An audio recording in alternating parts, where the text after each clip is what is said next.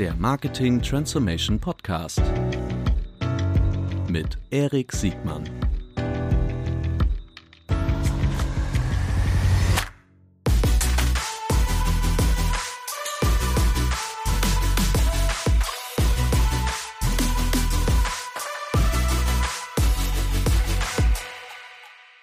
Herzlich willkommen zu einer neuen Folge des Marketing Transformation Podcast. Heute mit einem super spannenden Thema. Wir sind wieder in meinem Lieblingsgebiet, dem E-Commerce. Herzlich willkommen, Bastian von Flaconi. Vielen Dank. Ich freue mich sehr, dass wir uns jetzt hier äh, in deinen heiligen Hallen im Flaconi Headquarter in Berlin-Charlottenburg an der Grenze zu Moabit äh, treffen, um äh, aus meiner Sicht so eine richtige Challenger-Geschichte äh, nochmal nachzuschreiben, vor allen Dingen Einblicke zu kriegen, wie du äh, den Markt für Beauty, wie, wie heißt euer, euer Markt eigentlich? Beauty, Health? Ich glaube, wir würden ihn nur als Beauty bezeichnen. Nur Beauty-Markt, ne? Ja. Den Beauty-Markt äh, weiterhin zu erobern, aufzurollen. Äh, bevor wir einsteigen in die Herausforderungen und die Errungenschaften, die Flaconi so äh, erreicht hat und noch erreichen wird, stell dich doch mal bitte kurz nochmal selbst vor. Ja, sehr gerne. Erstmal ein herzliches Dankeschön, dass du überhaupt hier bist nach Berlin. Ne? Also äh, danke, äh, dass du die, den weiten Weg auf dich genommen hast. Und ja, vielleicht drei, vier Sätze zu mir. Ich bin Bastian, ich bin seit ja über 20 Jahren mittlerweile im E-Commerce tätig. Heißt mhm. äh, irgendwo das äh, letzte Praktikum mal irgendwann bei der Quelle gemacht äh, im, äh, vor langer, langer Zeit, damals in Nürnberg führt und äh, quasi im Bereich neue Werbewege hieß das, ne? Vulgo Internet. Ne? Und äh, quasi über das Praktikum damals den Einstieg zu Karstadt Quelle äh, damals in den Konzern gemacht. Äh, da sechs, sieben Jahre lang einmal durch den Konzern quer durch, quasi von einem Projektmanager-Einstieg nach zwei Jahren dort äh, Chef einer kleinen, äh, einer kleinen AG oder Chef ist übertrieben, kaufmännische Leiter ist der richtige Begriff.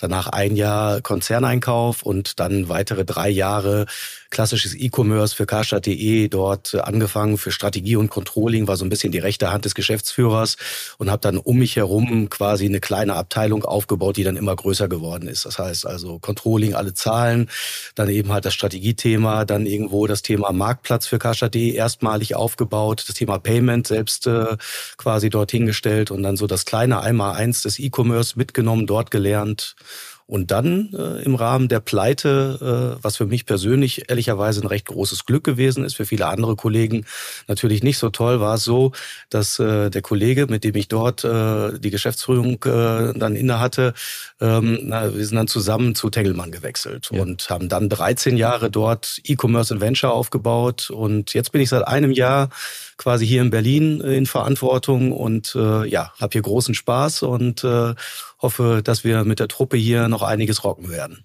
Richtig gut. Du hast, ich habe schon in unserem ersten Gespräch auf der K5 vor einigen Monaten gemerkt, du bist nicht einer, der äh, E-Commerce und Versandhandel nur von der Teppichetage kennt, sondern du warst auch schon tief in den im Bergwerk drin und hast ein breites Spektrum, was du, was du bespielen kannst. Da werden wir, das werden wir gleich noch merken äh, im Gespräch. Äh, vielleicht sagst du noch ein, zwei Worte zu Flaconi, weil viele kennen euch natürlich schon, aber gerade noch mal so eure Position im Markt. Vielleicht kannst du auch ein paar Zahlen, Daten, Fakten zu euch nennen, mhm. damit äh, wir uns dann so ein Bild machen können, wo ihr eigentlich steht. Ja, also Flaconi äh, aus meiner Sicht, äh, früher hätte man gesagt, ein klarer Category Killer. Das heißt also vor gut zwölf Jahren gegründet äh, ne, mit dem Auftrag, den ganzen Bereich ähm, ja am Anfang ähm, den Duftbereich. Man hört es ja auch im Namen Flacon, Flaconi. Äh, da kommt äh, sozusagen der Name her, den Duftbereich für sich zu erschließen. Ähnlich wie Zalando mit Schuhen angefangen hat, sind wir also quasi mit dem Duftthema eingestiegen, um mittlerweile in Richtung Beauty zu gehen. Beauty heißt, äh, für uns gehört dann neben den Düften das Thema Make-up, äh, das ganze Thema Pflege und das Thema Haircare dazu. Das sind also die vier großen Bereiche, über die wir hier sprechen. Ähm, wir sind hier äh, etwa 700 Personen, die hier arbeiten. Wir haben eine eigene große Logistik in Halle. Da sind ungefähr 300 Kollegen im Einsatz. Und dann haben wir nochmal 400 hier in Berlin äh, bei uns in der, äh, ja, im HQ und äh, haben hier, ich sag mal, die ganzen üblichen Bereiche wirklich eben halt besetzt. Das heißt, also ich würde sagen, wir sind wie ein typischer Pure Play aufgestellt. Das heißt also für mich gehört zu einer DNA eines Pure Plays vieles selbst machen zu wollen. Das heißt also wenig mit Agenturen zu arbeiten, wenig tatsächlich eben halt herauszugeben, sondern zu sagen, meistens, Mensch, ne, wir machen das selbst ganz gut und weil es einfach zum Kern unserer, ja, unseres Geschäftsmodells gehört, sollten wir das auch in der Hand haben. Und äh, dementsprechend haben wir das alles mit dabei. Wir sind 60 Nationen hier unter einem Dach. Das heißt also wirklich super Multikulti. Äh, Unternehmenssprache ist Englisch. Äh, ne? Aber was weiß ich, wenn man wirklich nur mit drei, vier Deutschen auf dem Flur steht, dann wird man jetzt auch Deutsch sprechen. Mhm. Das heißt also, das wechselt äh, munter durch. Ähm, ähm, wir sind recht jung. Wir sind, äh, würde ich sagen, ja, ein gutes Stück eben halt im Aufbruch, dynamisch. Und äh, wir haben hier in den letzten zwölf Monaten einiges geändert, aber da kann ich, glaube ich, vielleicht nachher noch ein bisschen was zu erzählen. Mhm, wenn wir gerade noch mal so bei der kürzeren Vergangenheit oder auch Gegenwart sind, vielleicht sagst du noch mal ein, zwei Worte zu, zu euren Gesellschaftern und äh, das, was du sagen kannst und darfst äh, über Umsatzgrößenordnung. Genau. Man konnte ja schon einiges lesen, aber Sag du das mal besser. Ja, ich darf auch immer nur die Sachen sagen, ja, die, schon, die man schon lesen kann. die man schon lesen kann, ja. genau. Und äh, aber um das nochmal aufzugreifen, also in Richtung äh, 2015 äh, hat ProSieben äh, die ähm, die Haupt äh, oder eben halt ist Eigentümer äh, von äh, Flaconi geworden und das ist auch aktuell immer noch der Fall.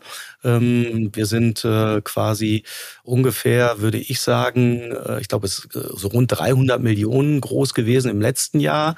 Wir sind recht gut und wachstumsstark ins Jahr gestartet. Das heißt also, ich glaube, die ersten Quartalzahlen, die sind auch veröffentlicht worden.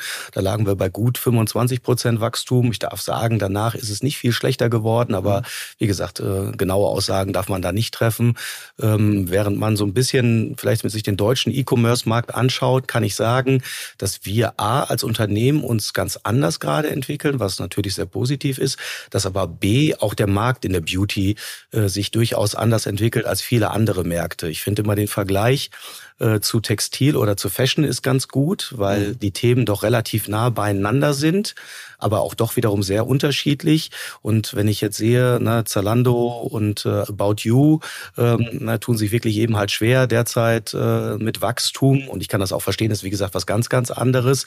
Der Markt äh, bewegt sich in eine andere Richtung. Bei uns ist es so, äh, dass wir die Beauty insgesamt so mit Richtung 7, 8 Prozent wächst mhm. und das Internet eher so in Richtung 14, 15 dieses Jahr unterwegs ist. Und wir sind noch mal ein bisschen stärker oder ein gutes Stück stärker äh, unterwegs als der Markt und äh, dementsprechend wirklich ein toller Markt, in dem man sich hier befindet und das macht richtig Spaß. Mhm. Ähm, wenn du jetzt solche Zahlen nennst aus dem Beauty-Markt im Allgemeinen und das Internet wächst stärker als der Durchschnitt, okay, dann mm, kann man ja sagen, überlegen, wer da nicht so stark wächst. Also mhm. Äh, das heißt, ihr nehmt, also der Markt wird in Summe größer, das ist schon mal gut, aber ihr nehmt trotzdem noch Marktanteile. Also ihr Pure Place, ihr Internet oder der Internetvertriebsweg nimmt dann, wenn ich es richtig verstehe, dem stationären Einzelhandel Umsatzanteile ab. Ist das richtig?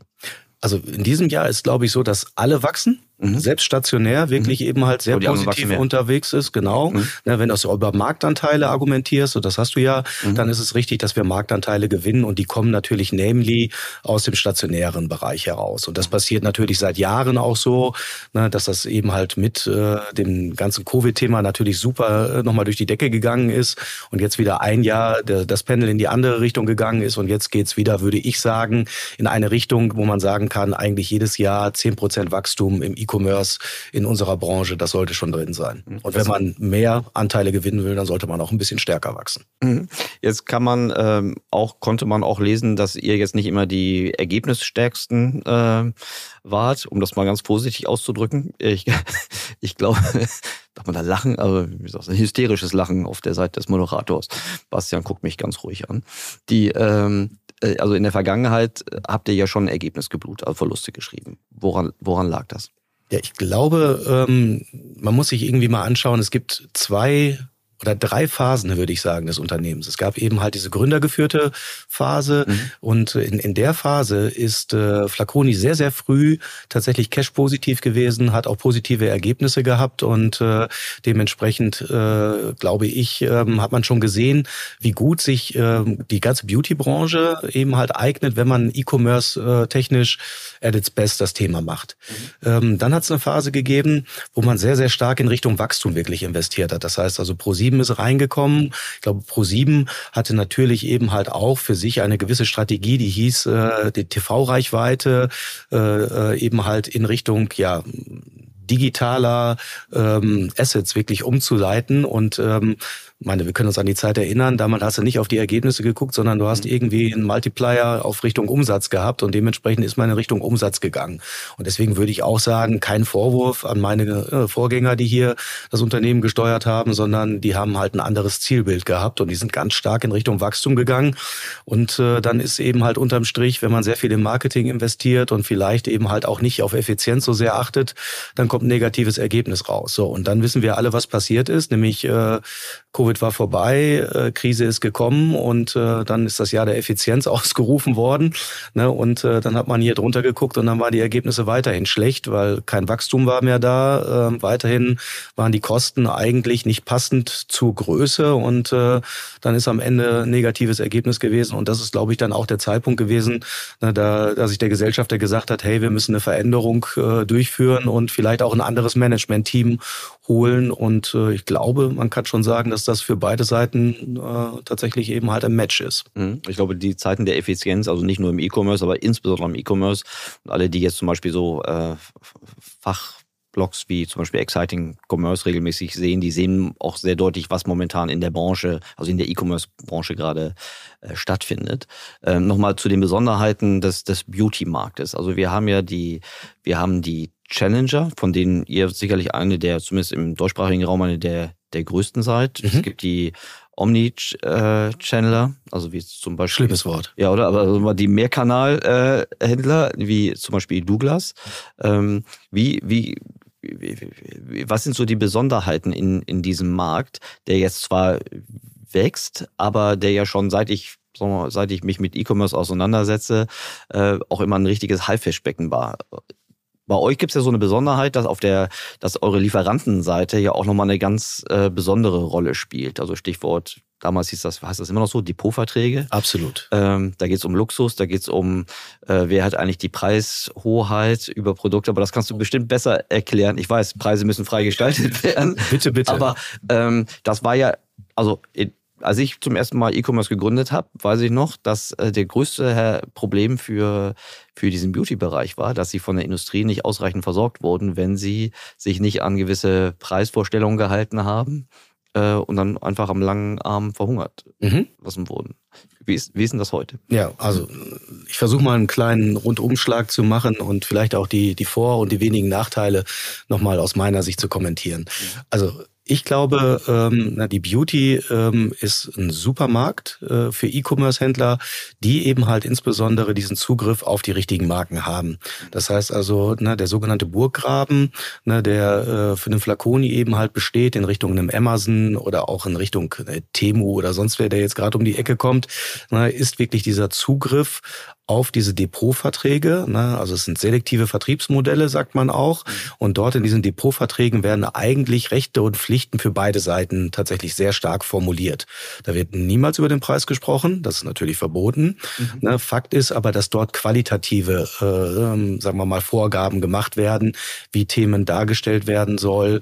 Ne? Und ähm, ähm, am Ende des Tages muss man sagen, ähm, wenn ich mir anschaue, was ist eigentlich mit das größte Asset dieses Unternehmens? Und dann ist ein riesiges Asset und da nochmal wieder großes Kompliment an die Gründer, weil das haben die damals geschafft. Die haben es damals geschafft, wirklich Marken wie Chanel, wie Dior, wie Hermes oder andere Kollegen zu überzeugen, dass tatsächlich eben halt im Internet auch verkauft werden kann, ohne dass andauernd über den Preis kommuniziert wird. Mhm. Und das ist war quasi der Test gewesen, den diese Marken auch mitgehen mussten. Und das ist jetzt mittlerweile gezeigt worden.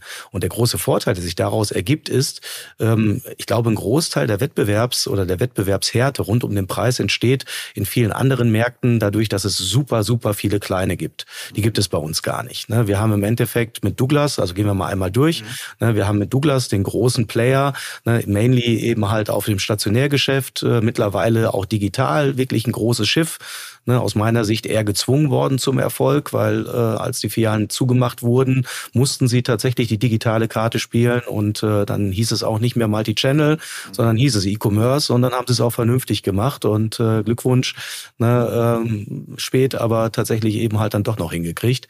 Aber nochmal, wirklich, das ist das große Geschäft, das ist die, äh, ich sag mal, der große Teil des deutschen Marktes.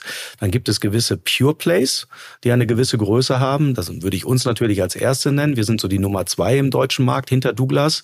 Und äh, dann gibt es äh, beispielsweise Parfüm Dreams, äh, auch schon ein althergebrachtes Unternehmen, mittlerweile von Douglas gekauft worden und dementsprechend eigentlich auch nicht mehr selbstständig in der Form tätig. Dann gibt es Sephora, äh, das ist quasi eine Tochter des LWM Asch Konzerns und äh, kann man sagen, ist so das, das Douglas von Frankreich, würde ich jetzt mal, mal rundum schreiben, die aber auch in Deutschland unterwegs sind, ne, mit Filialen und auch mit, mit, mit starker Online-Präsenz. Dann die muss man wirklich eben halt auch ernst nehmen. Und dann gibt es eben halt ein paar kleine und dann gibt's natürlich einen Amazon noch. Ne? Mhm. Ähm, nochmal, der Punkt ist der, ähm, wenn wir ein bisschen gleich nachher mal über Strategie sprechen. Ich glaube, früher ist es so gewesen, äh, dass ähm, ja gerade Flaconi sich irgendwie auf die Fahnen geschrieben hat, äh, wir machen äh, Self-Care hat sich das genannt. Das heißt also über Beauty hinaus machen wir vielleicht bis hin zur Sauna äh, eigentlich fast alles, was dich ja in die Lage versetzt, dass du ein gutes Gefühl hast. Ne, meiner Meinung nach, und das war auch so wirklich mit einer der ersten Schritte, als ich die neue Strategie ausgearbeitet habe, war die Frage, wie positionieren wir uns? Ne, werden wir eigentlich spitzer oder gehen wir in die Breite, so wie es ein Douglas tut, mit Marktplatzstrategie und den üblichen Themen, die man da aufbauen kann? Und wir haben uns ganz klar dafür entschieden und haben gesagt, nein, wir gehen spitzer. Wir äh, brauchen keine 200.000 SKUs, sondern was wir brauchen, sind 40 bis 50.000, aber alles aus der Beauty raus. Das heißt also, die Überschrift so ein bisschen über die Sortimentsstrategie war Beauty and Nothing More more. Und dementsprechend haben wir dann eben halt auch dieses Thema Self-Care, was bei uns auch Teil des Claims gewesen ist. Das heißt also Time to Care war der alte Claim. Claim gibt's jetzt nicht mehr. Wir haben neue TV-Werbung und alles neu aufgesetzt. Und wenn du das siehst, wirst du sehen, wir sind sehr konzentriert auf diese vier Bereiche, die ich am Anfang genannt habe. Das heißt also der Beauty-Bereich, da wollen wir die Besten sein. Das ist für uns ganz wichtig. Und nochmal zurück auf diesen Marktüberblick. wie sehen wir das? Wir sehen auf der einen Seite gewisse Pure Plays, mit denen wir konkurrieren. Und diese Wettkampfhärte mit denen denen, die holen wir uns sozusagen, indem wir uns mit denen vergleichen, was Sortiment, was Preise angeht, was Online-Marketing angeht, was technische Kompetenzen angeht und auch ähnliches. Mhm. Ne? Was wir aber haben gegenüber denen, ist, dass wir eine super große Bekanntheit der Marke haben, weil wir A, schon so lange am Markt sind, B, durch unsere Mutter Pro7 und die TV-Investitionen, die wir jedes Jahr gemacht haben. Ne? Und äh, dementsprechend haben wir dort ein viel höheres Bekanntheitsmaß, insbesondere der Brand und dementsprechend auch ein Vertrauensvorschuss. Also das ist quasi die Abgrenzung gegenüber der Pureplay-Seite. Und dann haben wir natürlich, äh, ich sag mal, den großen Douglas, den wir angreifen. Und das ist jetzt äh, der Punkt. Die sind ein bisschen bekannter als wir, weil es mhm. eigentlich überall eine Filiale gibt. Aber die sind nicht so kompetitiv wie wir. Das heißt also, was wir uns an Wettbewerbshärte quasi ne, holen, dadurch, dass wir mit dem Pure Place und Amazon im Wettbewerb sind, ne, das wird auf der anderen Seite zur größten Stärke gegen eigentlich Douglas, um dort äh, ne, Stück für Stück uns die Marktanteile zu holen. Ja, super spannend. Ich mag insbesondere den Begriff der Wettkampfhärte. Da kommen wir gleich nochmal drauf zu sprechen. Ähm, ich denke, hier kann man auch ein bisschen lernen oder beobachten, wie zum Beispiel ein Markt, der ja vom Luxus dominiert wird. Ne? Ihr seid ja, also wenn ich es richtig verstehe, sind eure wesentlichen Umsatz- und Ergebnisbringer genau die Produkte, die ich halt nicht in der Drogerie kriege, sondern eher in der Parfümerie. Ne? Das ist ja auch nochmal eine, eine Abgrenzung. Und äh, du hast ja richtigerweise gesagt, Preisabsprachen darf es natürlich nicht geben, aber dennoch muss man ja sagen, das Internet hat im Allgemeinen, dort wo Plattformen wirken, ja schon herbeigeführt, dass Roherträge im Allgemeinen durch einen gewissen Preisdruck auf der Plattform deutlich abgeschrumpft sind. Wenn ich so von außen drauf gucke, du, also du nichts Also Transparenz führt zu niedrigeren Preisen. Das ist genau. gut für den Kunden. Total. Und, und dennoch habe ich nicht das Gefühl, oder ich glaube, das könnte man vermutlich auch noch irgendwie forensischer nachweisen, dass dieser Preisdruck in, in eurem Segment so ausgeprägt ist wie in anderen Bereichen. Also zum Beispiel, du kommst ja jetzt zum Beispiel aus dem, aus dem äh, jetzt Babymarkt zum Beispiel im mhm. Allgemeinen. Ne? Dort überall, das, du kannst gewisse Marken, die machen dann ganz wenige Prozent aus, aber das Gros des Marktes steht unter einem gewissen äh, Preisdruck, wenn du, wenn du Volumen absetzen möchtest. Also ein bisschen, also Wettkampfwerte auf jeden Fall, aber ein bisschen hilft euch auch diese Positionierung, dass ihr mit Luxusartikeln arbeitet, mit Markenherstellern, also ihr vertreibt Markenhersteller, die sehr, sehr darauf achten, dass ihr die Ware nicht verramscht. Genau, also erstmal volle Zustimmung, mhm. genau. Und die achten jetzt nicht darauf, dass wir nichts verramschen, sondern die arbeiten auch nur mit Partnern zusammen, die eben halt auch äh, tatsächlich eben halt verlässlich sind und keinen Quatsch machen.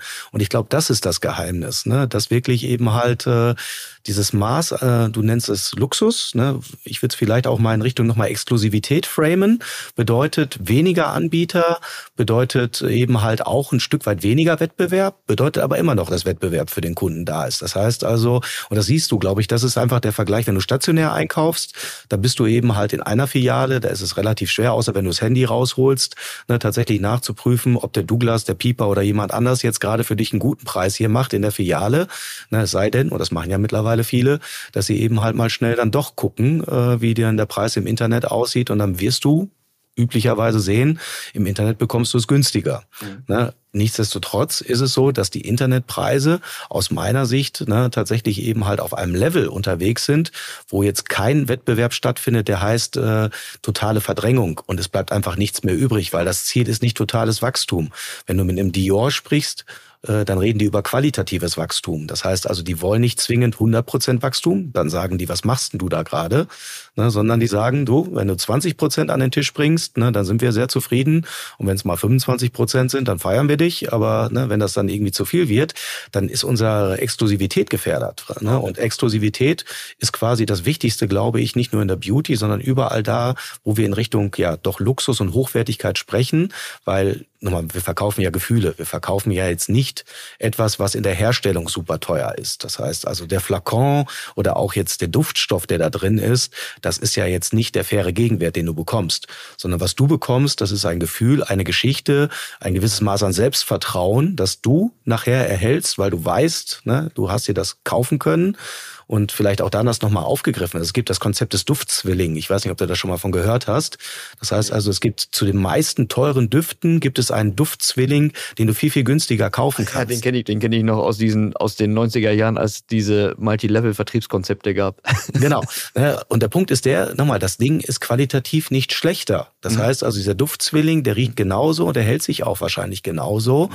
weil der inhaltlich sehr, sehr nah am Original ist. Mhm. Nichtsdestotrotz, du kaufst nicht die Geschichte, du kaufst nicht das Marketingkonzept, du kaufst nicht das, was du eigentlich eben halt gerade möchtest, weil du willst eigentlich ein Gefühl verkaufen. Da bin ich jetzt sehr stark eben halt im Bereich der, ähm, der Fragrance unterwegs. Mhm. Oder du kaufst eben halt etwas, äh, was dich wirklich eben halt auch besser aussehen wird, beispielsweise im Make-up-Bereich oder sowas. Das ist dann schon etwas, was ein bisschen anders sich wiederum dreht, aber am Ende des Tages, es geht oft um Brand, es geht oft um Exklusivität. Deswegen ist der Preis aus meiner Sicht ein Hygienefaktor. Mhm.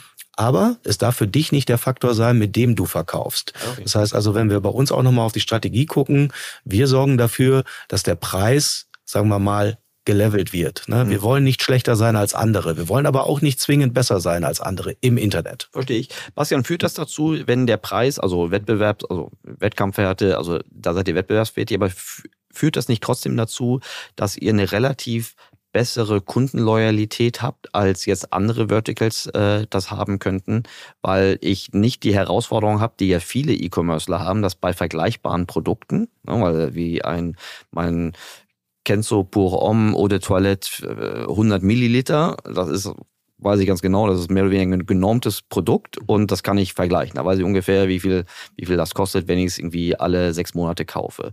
Das heißt, meine Wechselbarriere wegen 2,50 Euro Preisunterschied äh, sind nicht so groß, wie wenn ich mir jetzt Consumer Electronics kaufe, wenn ich, da habe ich ja Preisschwankungen, die ja deutlich höher sind, äh, bei geringeren Roherträgen, muss man sagen. Äh, aber hilft das, euch das nicht in der Kundenloyalität und damit einen höheren Lifetime Value zu haben als, als andere Verticals? Genau, volle Zustimmung. Deswegen mag ich den Beauty-Markt so. Ne? Mhm. Also es gibt viele Vorteile, das ist einer davon. Mhm.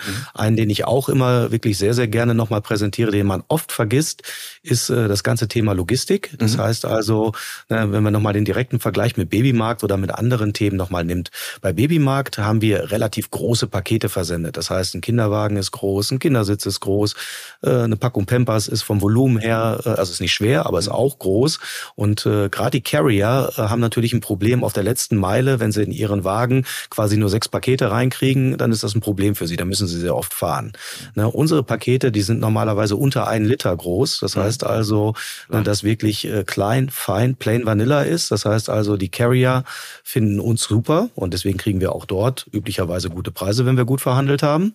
Und das andere ist, der Kunde behält die Ware. Das heißt, was schätzt du? Wie groß ist die Retourenquote im Beauty? Drei Prozent. Ah, ich habe ich hab's dir schon gesagt, ne? Verdammt. Nein, aber ich fand es wirklich überragend, ne? weil ich habe diverse Branchen gesehen, eben halt teilweise in, in der Venture-Zeit, teilweise eben halt als Operativverantwortlicher. Und dann hast du eben halt Themen, die über 50 Prozent sind. Und äh, keine Ahnung, Babymarkt hatte damals 10 Prozent. Das war damals wirklich schon wenig. Und jetzt drei ist einfach natürlich ein Traum. Klar. Wobei, also ich kenne sonst nur noch den Blumenmarkt, der hat keine Retouren, der hat eine gewisse Reklamationsquote, die ist kleiner als drei Prozent. Sonst gibt es ja keine Auswahlbestellung. Also bei Mode ist die 50 Prozent Retourenquote ja auch wegen der Auswahlbestellung und Nachkassegeschäft. Ihr macht ein Vorkassegeschäft, ne? glaube also, ich, überwiegend. Äh, überwiegend, äh, genau. Ja, aber trotzdem drei Prozent, damit kannst du ja ökonomisch arbeiten. Das ist ja total, also ich beneide euch um das Geschäftsmodell. Ich lass mich raten, den im einen Liter Volumen, den ihr verschickt, ist ein Average Order Value, der ist nicht kleiner, der ist, lass, ist das eine öffentliche Information? Also die, die können wir teilen, würde ja, ich sagen. Ich, das, ja. Komm, wir machen ein Ratespiel. Ich sag, äh, in so einer, euer durchschnittlicher Order Value ist 70 Euro pro Bestellung? Brutto oder netto?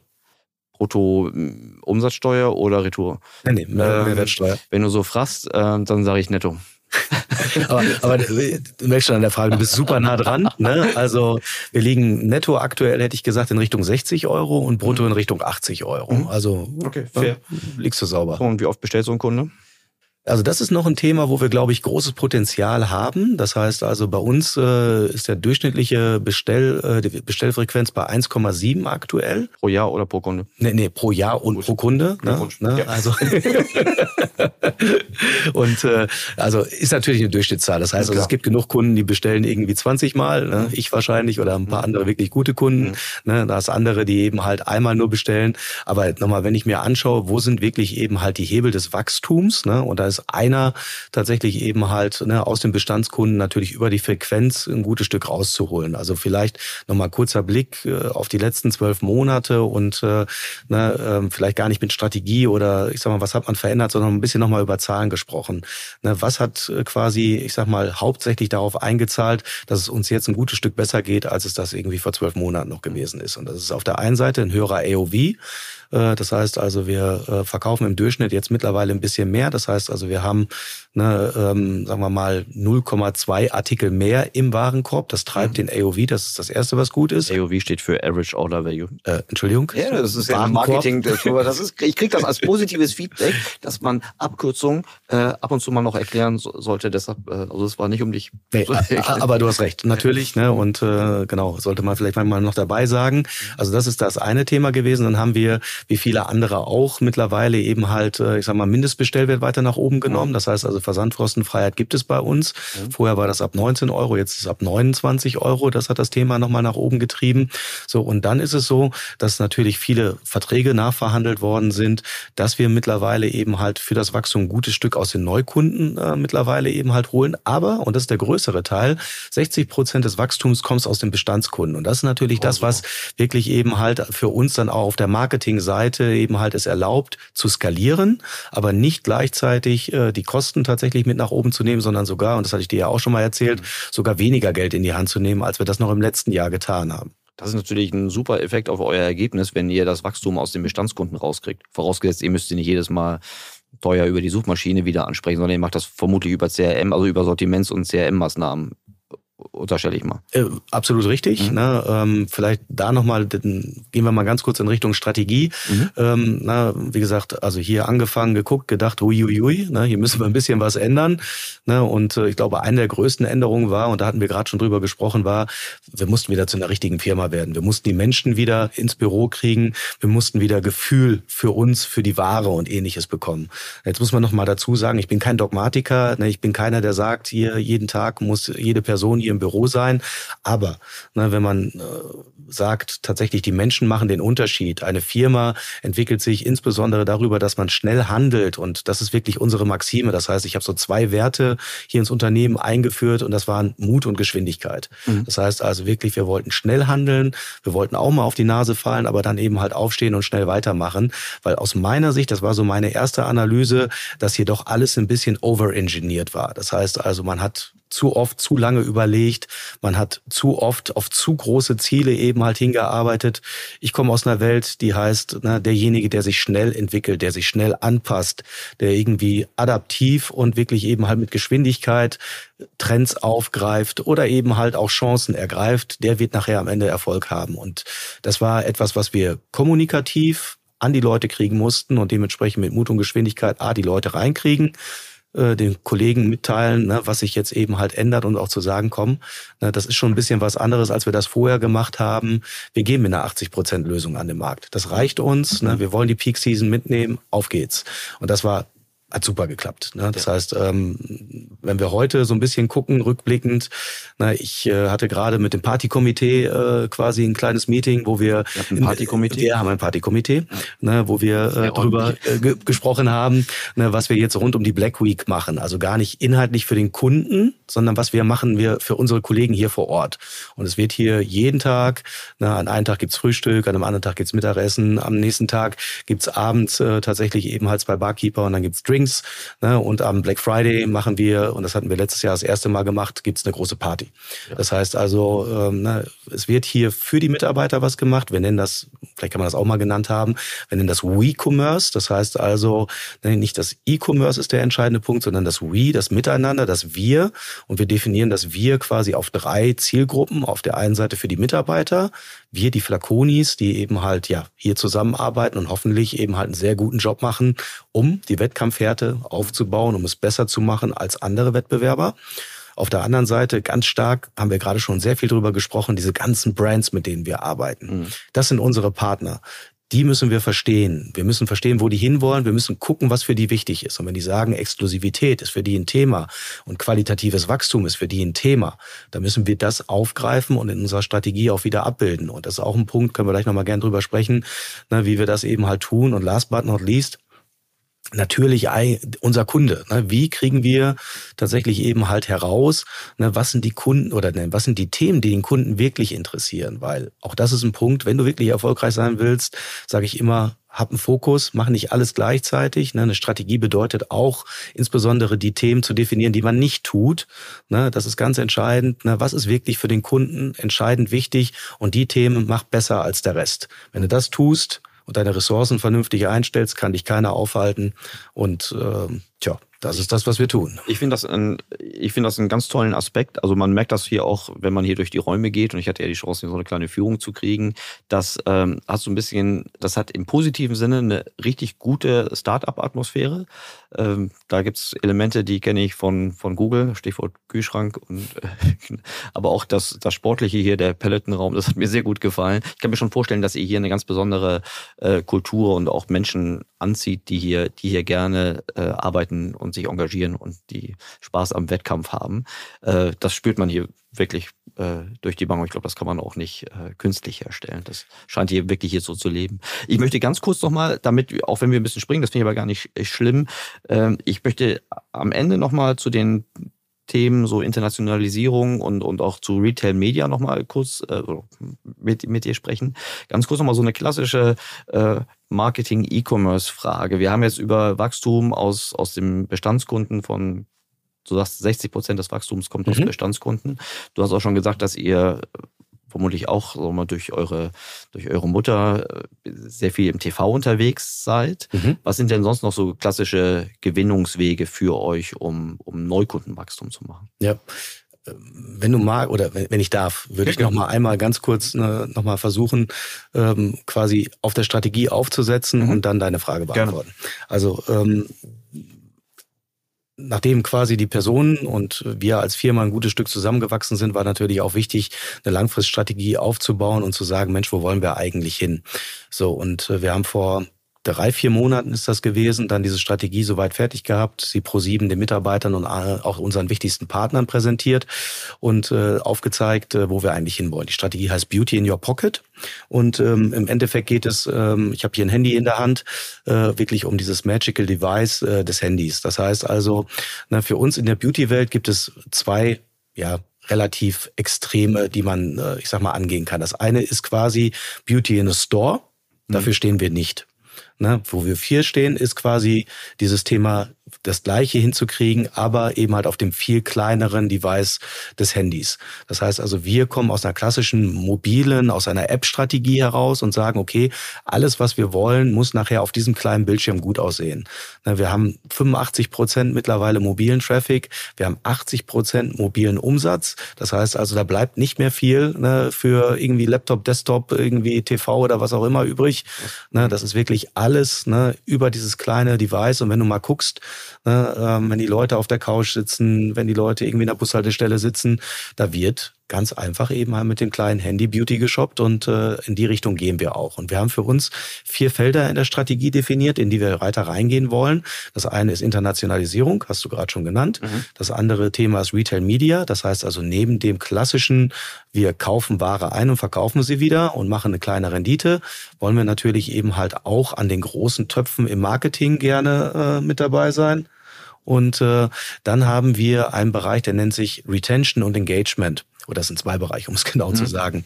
Das heißt, die Retention-Thematik ist ja klar. Ne, da geht es eben halt um das schon besprochene Thema der Kundenbindung und äh, der Umsätze, die wir da rauskriegen, namely in Richtung Frequenzsteigerung. Mhm. Aber um das nochmal oben drauf zu setzen, wir haben für uns erkannt, dass es äh, nicht möglich ist, immer den Kunden in Richtung des nächsten Kaufes zu führen, sondern für uns ist es wichtig, dass wir im ständigen Kontakt mit dem Kunden sind. Und das nennen wir dann Engagement. Das heißt also, wir versuchen möglichst oft den Kontakt zum Kunden aufzunehmen, gar nicht zwingend, um jetzt das nächste Parfüm zu verkaufen, das du vielleicht gar nicht brauchst, ne, weil du hast ja noch genug, mhm. ne, sondern eben halt äh, ja als Advisor oder auch ein bisschen Entertainment, einfach nur eine gute Zeit eben halt auch mit dem Kunden zu haben. Ne? Philipp Westermeier, ne, ich sag mal, spricht ja oft irgendwie über das Thema der Aufmerksamkeitsökonomie und das haben wir für uns auch in unserer Strategie so ein bisschen reflektiert und haben gesagt, okay, jede Minute, die der Kunde mit Flaconi sich auseinandersetzt, ne, auf TikTok, äh, wo wir sehr erfolgreich sind, auf YouTube, wo wir ein neues Format äh, diese Woche starten, mhm. ne, äh, ist für uns nicht zwingend, äh, ich weiß ganz genau, äh, da kommen morgen Umsätze raus, sondern ich weiß ganz genau, die Marke hat Präsenz im Kopf äh, der Kunden und wenn dann der nächste, ja, der nächste Need da ist, dann bin ich natürlich, ich sag mal, viel weiter oben äh, in, der, in der Tabelle und äh, kann da tatsächlich dann wieder punkten. Kann man schon erkennen, ob das diese Strategie zu einer geringeren Abhängigkeit von den Plattformen, also damit meine ich die Metas, die, vor allen Dingen die Googles, ich weiß nicht, seid ihr auch auf Amazon unterwegs? Nee, ähm, also zu unserer Strategie gehört, ne, wenn das Gold sozusagen die Partner sind, mit denen du arbeitest, mhm. ne, dann kannst du natürlich nicht auf den Marktplatz gehen und denen das Gold geben. Ne? Das mhm. wäre quasi. Das hast du aber auch schon gegeben. Ne? Ja, äh, würde ich sagen, falsche Entscheidung, wenn ja. ich mir das so erlauben darf. Ne? Aber ne, also äh, für uns gilt, und das war damals damals auch bei Babymarkt schon immer so der Fall, dass wir mhm. gesagt haben, ne, äh, baue niemals auf fremdem Land. Ne, mhm. Ne, und äh, das gilt auch hier. Das heißt also nochmal, äh, ne, den Zugriff auf diese Marken hat ein Amazon beispielsweise nicht. Mhm. Ne, ein Amazon hört so normalerweise, wir nennen das Mass Market äh, mhm. in dem Bereich auf. Das heißt, so ein Boss Bottled mhm. ist so quasi die obere Grenze, der Premium-Bereich eines Amazon. Mhm. Das ist ein Bereich, den führen wir, da haben wir eine Menge Spaß dran, ist ein toller Partner. Koti heißen die Kollegen, die machen viele Düfte äh, und äh, da haben wir auch tatsächlich eben halt sehr, sehr hohe Umsatzanteile. Aber was dann darüber hinaus passiert, in diesem exklusiven Luxusbereich, vielleicht mhm. bis hin sogar in die Nische mhm. oben drüber, da kann Amazon nicht mitkommen. Und da sind wir wirklich in einem Bereich, wo wir sagen, ja, so können wir uns differenzieren. Und wenn wir das natürlich nicht verlieren wollen, äh, dürfen wir da auch nicht mit Marktplätzen arbeiten. Ja, aber die, ja die Anfangsfrage war ja so ein bisschen, schafft ihr über eure Engagement-Strategie die, die relative Abhängigkeit in den Kundenakquisitionskosten äh, von zum Beispiel von Google? Also Google Shopping wird ja für dich auch eine der größeren Kostenpositionen in deiner... Die größte, würde ich sagen. so, und äh, wir wissen ja auch, dass da immer die Herausforderung ist, wirklich die Kundenakquisitionskosten wirklich sich über einen vernünftigen Zeitraum wieder zurückverdienen zu können. Das, ja. Ist, ja, das ist ja nicht mehr selbstverständlich. Ähm, aber hilft das oder hilft das im Grunde nur den, den, den Bestandskunden? Nein, nein. Also nochmal, das, ist, das ist mit einer der Gründe, warum wir das überhaupt tun, natürlich. Ähm, ich bin jetzt aber auch niemand, der sagt, äh, du musst dich jetzt irgendwie von Google entfernen, sondern ganz im Gegenteil. Ja. Du musst eigentlich äh, für jeden Kanal die richtige Strategie haben, du musst für jeden Kanal die richtige Steuerung haben und du musst im großen Konzert der Marketingkanäle tatsächlich ein Stück weit eben halt sehen, wer spielt welche Rolle. Ne? Mhm. Und dementsprechend ist nicht mein Ziel, quasi jetzt Google Shopping klein zu machen, mhm. sondern neben der Stärke, die wir in Google Shopping beispielsweise haben, weitere Stärken aufzubauen, um keine einseitige Abhängigkeit aufzubauen. Ja. Ne? Und das ist, glaube ich, genau das, was auf das du auch eben halt wirklich eben halt anspielst. Und dafür ist diese Strategie insbesondere natürlich auch die App ganz entscheidend. Das heißt also, wenn wir es geschafft haben, bei einem Kunden oder auch bei jemandem, der noch nicht bei uns gekauft haben, aber tatsächlich die App auf dem Handy zu installieren, dann ist das auf lange, lange Zeit tatsächlich eben halt ein sehr gutes Investment, ne, äh, wo du dann natürlich auf der Customer Journey seltener über Google einsteigst und äh, dementsprechend du über einen Direct mhm. natürlich keine neuen Kosten verursachst. Dann nachhaltige, also profitable Kundenbeziehungen auch verteidigen kannst. Absolut. Ich würde sogar sagen, auch, dass die Kundenbeziehung über Google äh, tatsächlich eben halt positiv ist. Das heißt, wir, ähm, um das auch zu sagen, wir sind äh, nicht so unterwegs, dass wir irgendwie sagen, Mensch, ne, mit dem zweiten Kauf verdienen wir Geld, sondern selbst über Google achten wir darauf, dass wir zum jetzigen Zeitpunkt mindestens schwarze Zahlen machen. Im Großen und Ganzen würde ich sogar sagen, auch noch kleines Geld verdienen mhm. auf der operativen Seite. Wir wollen ja hier äh, tatsächlich eben halt ein positives Geschäft aufbauen und äh, dementsprechend steuern wir da sehr genau. Und wir beide wissen, dass das überhaupt keine Selbstverständlichkeit ist, weder in deinem Markt noch in anderen E-Commerce-Märkten auf der ersten Order über, über Versteigerungsmechanismen profitabel zu sein. Ne? Ja, man darf nicht gierig werden. Ne? Also es gibt diesen Spruch, ne, Angst und Gier ne, sind schlechte Berater mhm. tatsächlich eben. Und ähm, dementsprechend, ne, ich bin hier zu einem Zeitpunkt reingekommen, ähm, wo es dem Unternehmen wirklich schlecht ging. Das kann man so sagen. Das hat auf der einen Seite einen Nachteil. Das heißt, man, man geht in, in, in so ein Rennen rein und man startet nicht an derselben Stelle, wie es vielleicht eben halt der Wettbewerb tut, sondern muss 20 Meter weiter hinten starten. Mhm. Das ist der Nachteil. Aber der große Vorteil ist, man hat sehr viele Möglichkeiten, die Strategie auch neu aufzubauen und Themen wirklich nochmal neu zu denken. Und die haben wir wirklich genutzt. Das heißt, wir waren ne, an vielen Stellen auch radikal. Ne, das sagen wir hier auch oft. Wir sagen, wenn wir testen, dann immer regional und radikal. Das heißt also nicht irgendwie zwei Themen, die fast gleich gut aussehen und mal gucken, was das Bessere ist, sondern lieber mal zwei sehr unterschiedliche Ideen gegeneinander fahren, ob das jetzt im Webdesign oder auch in der Kommunikation ist. Ne, vielleicht schönes Beispiel. Wir machen jetzt gerade kleine Tests im Bereich Podcast mhm. ne, und machen jetzt Podcast-Werbung. Also mhm. äh, und äh, ne, das Team, äh, das das Thema aufgebaut hat, hat sich eben halt ein sehr weibliches Umfeld gesucht und äh, hat in dem Bereich ne, tatsächlich jetzt die erste Werbung geschaltet und die Zahlen kommen jetzt rein. Und äh, ich habe mir damals erlaubt und habe gesagt, hey Freunde, ne, wir machen was genau das Gegenteil, nämlich wir machen eine sehr männliche Podcast-Zielgruppe und wir machen jetzt einen Fußball-Podcast. Äh, MML machen wir, ich weiß nicht, ob du den kennst, mit mhm, Micky Beisenherz und Co. Mhm. Ne?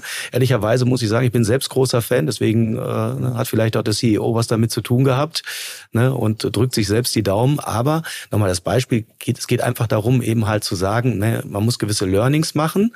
Ne, auf der einen Seite musst du wirklich schauen, dass du dein Marketingbudget so genau aussteuerst und vorsichtig bist, ne, dass du eben halt kein Geld an die Wand wirfst. Gerade in der heutigen Zeit keine gute Idee. Auf der anderen Seite aber natürlich ständig auch probierst, ständig dich neu erfindest ein Stück weit, neue Kanäle ausprobierst und einfach schaust, was da wirklich passiert. Dasselbe haben wir jetzt gerade im Übrigen auch in TV getan. Äh, Ne, auch kein ganz einfaches Medium, aber ich glaube, äh, so wie wir es jetzt machen, äh, holen wir da jetzt gerade richtig, richtig was raus. Das glaube ich. Ähm, das ist eine super Überleitung zu nochmal Dinge, die vielleicht noch bevorstehen. Ähm, jetzt erstmal auf der Wettbewerbsseite. Es gibt ja irgendwie seit August äh, gab es einen Handelsblattartikel, ähm, der, sagen wir mal, das ja, schon lange existierende Gerücht, dass Douglas eventuell an die Börse gehen könnte im Jahr 2024. Ist ja auch egal. Also wenn jetzt einer deiner größten Player jetzt praktisch äh, so, so einen Aufschlag macht, was würde das für dich bedeuten? Also nicht für dich persönlich, sondern für Flaconi. Vielleicht, vielleicht auch für mich persönlich, wer weiß das so genau. Nein, also äh, nochmal. Ähm, ich freue mich total, ne, äh, dass die Kollegen, ähm, ich sag mal, diesen Weg beschreiten, äh, aus verschiedensten Gründen. Also Nummer eins, ähm, ähm, ich bin gerne in einem Bereich äh, unterwegs, ähm, der ähm, nach außen hin auch tatsächlich mit guten Zahlen glänzt. Weil äh, na, wenn du irgendwann mal auch eine Bewertung für das eigene Unternehmen hast, dann ist es immer eher von Vorteil, wenn um dich herum weitere gute Player da sind. Und äh, dementsprechend na, drücken wir den Kollegen, wenn die jetzt an die Börse gehen, total die Daumen, weil wir sagen, na, das ist nicht nur eine Bewertung für ein Unternehmen, für Douglas, sondern es ist auch immer eine Bewertung für eine Branche, nämlich ja. Beauty. Na, und äh, dementsprechend, äh, wir haben hier aus meiner Sicht schon einen klaren Auftrag, nämlich ein sehr großes und auch sehr profitables Unternehmen aufzubauen. Und ich könnte mir gut vorstellen, ne, dass äh, tatsächlich ähm, ein ne, Pro7 ne, auch wirklich eben halt sagt, Mensch, ne, wir müssen gar nicht zwingend die nächsten zehn Jahre eben halt äh, äh, Flaconi bei uns halten, sondern am Ende ne, haben wir diese Assets aufgebaut, ne, um entweder, sagen wir mal, an den positiven Ergebnissen in Form von einer Dividende oder ähnliches oder Überschüssen zu partizipieren oder auch es vielleicht mal zu verkaufen. Und dementsprechend, äh, ne, meine derzeit, wie gesagt, der Markt war die letzten zwei Jahre schwierig, muss ich keinem erzählen. Ne, äh, nichtsdestotrotz jetzt äh, die Kollegen, dass die, wie gesagt, diesen Weg konsequent an die Börse gehen, ist, glaube ich, ein Test für den ganzen Markt und äh, dementsprechend würden wir da die Daumen drücken. Ich ja. besonders. Ja, sehr gut. Das ist eine sehr sportliche Einstellung. Ähm, Beide Unternehmen haben an Retail Media nicht nur Konzepten, sondern haben Retail Media äh, eingeführt oder führen das noch ein, bauen es auf jeden Fall noch weiter aus. Eingeführt das, und bauen es aus, äh, würde ich sagen. Ich habe mir sagen lassen, dass es natürlich für jeden E-Commercer eine deutliche Deckungsbeitragsergebnisspritze. Äh, wie ist da so euer, euer Stand? Ja, also Nummer eins, ähm, das, das Thema ist für wirklich die Rendite nicht man kann es nicht hoch genug einschätzen. Mhm. Ne, also aus meiner Sicht ist es so, wenn man ein wirklich gutes, durchoptimiertes Retail-Geschäft macht und am Ende vielleicht mit drei bis fünf Prozent Rendite unterm Strich rauskommt, dann hat man einen super Job gemacht. Mhm. Ne, das ist wirklich richtig gut und das kann man gar nicht wirklich hoch genug meiner Meinung nach auch tatsächlich dann wirklich hochhalten, wenn das so ist. Wenn man aber wirklich eben halt ein sehr, sehr erfolgreiches Unternehmen machen möchte, dann ist es gerade bei der Rendite so, dass man dann schon nochmal drei, vier Punkte drauf tun sollte. Und ich glaube, da ist eben halt genau das Retail Media das Mittel der Wahl. Das heißt also, neben dem, ich verkaufe Ware an Produkte, gehört es einfach mittlerweile auch mit dazu, dass man dort ein Umfeld hat, dass man Technologien anbietet, die wiederum, und da sind wir wieder bei unseren Partnern, den Brands, eben halt sagt, Mensch, ne, ihr könntet eben halt jetzt, äh, keine Ahnung, eine Radiowerbung machen oder ihr könntet euer Geld Google geben. Mhm. Oder ihr könntet eigentlich genau an der Stelle Werbung machen, wo am Ende auch gekauft wird. Mhm. Also bei uns mhm. oder bei ihren anderen Partnern. Und ich glaube, das ist so ein bisschen ja der Pitch, den man bei Retail Media macht. Das heißt also, die starke Steuerbarkeit, die starke Nachvollziehbarkeit der Ergebnisse, die Themen, die stecken da drin. Das ist, glaube ich, der Vorteil für den Partner. Den großen Vorteil für Plattformen wie uns ist natürlich, dass wir zusätzliche Erlösströme bringen und auch, dass dort eigentlich ein klassisches äh, Bidding-Modell mit mittlerweile hintersteht. Das heißt also, wenn sich viele Leute um die gleichen Plätze sozusagen bewerben, dann wird es ein bisschen teurer und dann haben wir wiederum auch wiederum eine ganze Menge davon. Also nochmal, machen Strich drunter. Ich glaube, es ist wirklich eine Win-Win-Situation. Ne, die Kollegen sind in den richtigen Umfeldern, sehen, welche Umsätze sie machen, investieren Geld. Wir können mit dem Geld wiederum äh, mehr Marketing machen, können unsere Plattform ausbauen, können bessere Renditen zeigen, äh, mehr Partys feiern äh, und ja, also aus meiner Sicht, ich bin großer Freund. Ich kann mir vorstellen, ihr seid ja dann auch wirklich Nutznießer von Plattformeffekten. Ne? Äh, und insbesondere, wenn ihr durch den hohen Mobile-Anteil und ihr habt ja gezeigt, dass ihr immer mehr aus euren Bestandskunden rausholen könnt, äh, Umsatz als auch trafficseitig. Ähm, das heißt, das kann ich mir schon vorstellen, dass das, also du hast jetzt von einer deutlichen äh, Ergebnissteigerung äh, gesprochen durch Retail Media, aber andere Plattformen haben das ja gezeigt, dass das durchaus möglich ist. Ne? Was noch die Retail-Media-Einnahmen, also Amazon ist jetzt ein unfairer Vergleich aufgrund der sehr großen Präsenz, aber äh, ich kann mir schon vorstellen, dass in diesem Bereich, wo ja Margen erzielt werden können auf allen Seiten, äh, dass das eine der größten strategischen Achsen ist. Ist das eine der größeren strategischen Achsen? Absolut. Ja. Also wie gesagt, wir haben vier Felder. Ich hätte jetzt gesagt, Internationalisierung ist für uns vielleicht nochmal einen ganz kleinen Tacken wichtiger, mhm. aber dann auf Platz zwei würde ich das Retail Media schon sehen und nochmal der Hinweis auf Amazon. Ich finde das gut. Ne? Mhm. Das sind, äh, mhm. ist ein tolles Vorbild, was mhm. gerade eben halt das Thema angeht. Ich glaube aber auch, dass es ein Vorbild ist, wie weit man gehen darf. Die sind, glaube ich, aus meiner Sicht tatsächlich an ein, zwei Stellen für den Kunden schon zu weit. Ja. Ne? Das ist also für uns dann auch nochmal ein warnender Hinweis. Das heißt also, es geht nicht immer nur um den höchsten Ertrag, sondern es geht um eine Optimierung zwischen Kundenerlebnis und dann eben halt dann auch Geld verdienen. Und das versuchen wir bestmöglich hinzubekommen. Ja, vielleicht so zum, zum Ende nochmal die Internationalisierung. Du hast ja. das schon ein paar Mal angesprochen. Die, was ist da eure Strategie? Äh, welche Märkte habt ihr da, habt ihr da im Fokus? Also äh, tatsächlich hat mir Pro7 gesagt, ich darf keine Länder nennen, aber ich okay. versuche mal trotzdem äh, tatsächlich eben halt soweit Hinweise zu geben. Wollt ihr als erstes in die Höhle des Löwen, wollt ihr das Essen Frankreich aufrollen, ins Sephora Mutterland? Wir sind schon da. Okay. Also äh, das sind aber Entscheidungen gewesen, ja. die vor mir getroffen worden mhm. sind. Also vielleicht nochmal ganz kurz Standortbestimmung. Steht auf Schmerzen. also wir sind in Deutschland, Österreich, mhm. wir sind in Polen und wir sind in Frankreich mhm. aktuell. Das sind mhm. äh, derzeit die Themen, die wir bespielen. Mhm. So, und äh, was wir uns jetzt angeguckt haben, ist natürlich, dass wir eigentlich um unser Lager in Halle haben wir mhm. mit einem Zirkel Kreise gezogen weil wir sagen, äh, na, insbesondere die, die Lieferzeit in Richtung Kunde ist schon ein elementares Thema und äh, für uns gilt es immer quasi ja eine Zwei-Phasen-Strategie auch aufzubauen, auch für die Internationalisierung. Das heißt also, erst wollen wir aus einem Lager bedienen und ab einer gewissen Größe kann man eben halt auch nochmal ein Lager im Norden oder ein Lager im Süden für beispielsweise Rennerartikel eben halt anlegen, sodass, äh, was weiß ich, die Nordics oder eben halt äh, Länder wie Spanien oder sowas nicht irgendwie mit drei Tagen Verzug äh, beliefern geliefert werden mhm. können. So dementsprechend, also Hinweis Nummer eins, das Thema Lieferzeit ist, glaube ich, ganz elementar. Was schafft ihr in ne? Deutschland? Äh, wir sind e normalerweise, na, also wir haben an einem Tag ist das Ding normalerweise raus. Wir arbeiten mit Hermes zusammen. Das heißt also, gute 90 Prozent ist am zweiten Tag da, die anderen 10 Prozent am dritten Tag. Mhm. Ausnahmen bestätigen die Regel. Black Week wird die Hölle. Äh, mhm. Also, ähm, na, aber das ist so ungefähr das, äh, was, was ausreicht. Ich muss auch sagen, ähm, meine Wahrnehmung ist weiterhin, dass absolute Geschwindigkeiten in der Beauty gar nicht irgendwie der entscheidende Punkt ist, mhm. sondern, äh, na, ich sag mal, das Versprechen, was du eingegeben oder dem Kunden gegeben hast, das musst du einhalten und dann passt es. So, und aber dann nochmal, äh, last but not least, na, wenn wir uns jetzt das Thema Internationalisierung angucken, na, also ähm, wie gesagt, mach mal äh, einen Zirkelstrich irgendwie rundherum um Deutschland, äh, dann äh, sind wir mit hoher Wahrscheinlichkeit im nächsten Jahr tatsächlich mit Ländern unterwegs, die vielleicht sogar deutschsprachig sind und äh, äh, vielleicht auch mit anderen, die gar nicht so weit weg äh, tatsächlich von Deutschland sind. Richtig gut.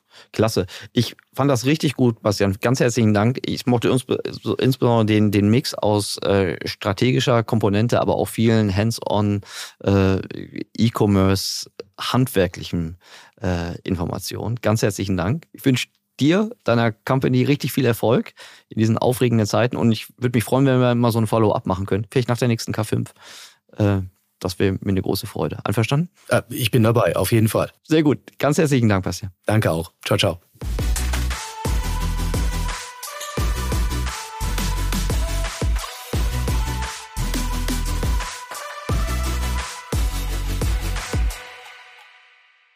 Dieser Podcast wird produziert von Podstars